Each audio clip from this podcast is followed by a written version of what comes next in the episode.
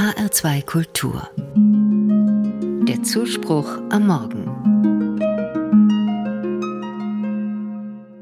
Er sitzt zwischen all den Menschen, die in der Fußgängerzone hin und her laufen. Plastiktüten in den Händen und mit gesenktem Blick. Er sitzt vor einem der großen Schaufenster. Vor ihm eine alte Dose. Ein paar Münzen liegen schon drin, eher gelbe als silberne.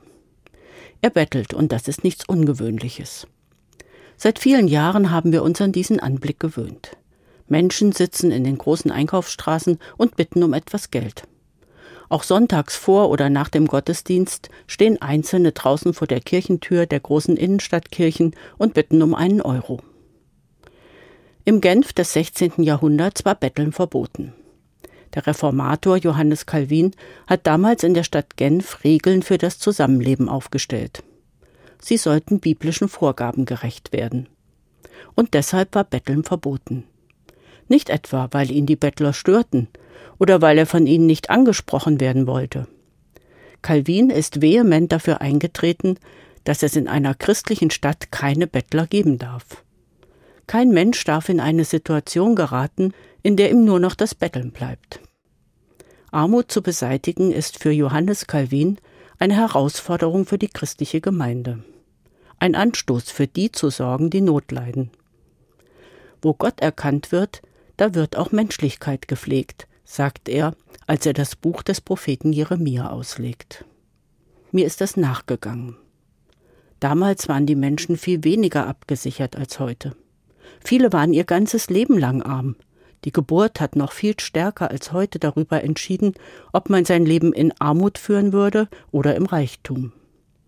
In dieser Zeit hat Calvin gefordert, sich niemals an die Armut zu gewöhnen, sondern Menschlichkeit zu pflegen.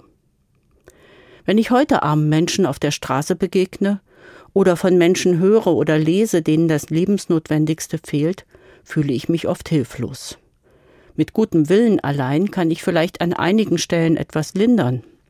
Aber Armut beseitigen, das ist so schwer und für einen allein ganz unmöglich.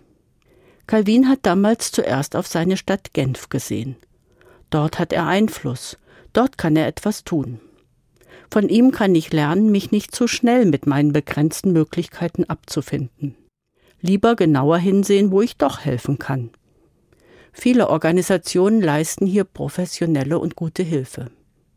Ich kann sie unterstützen.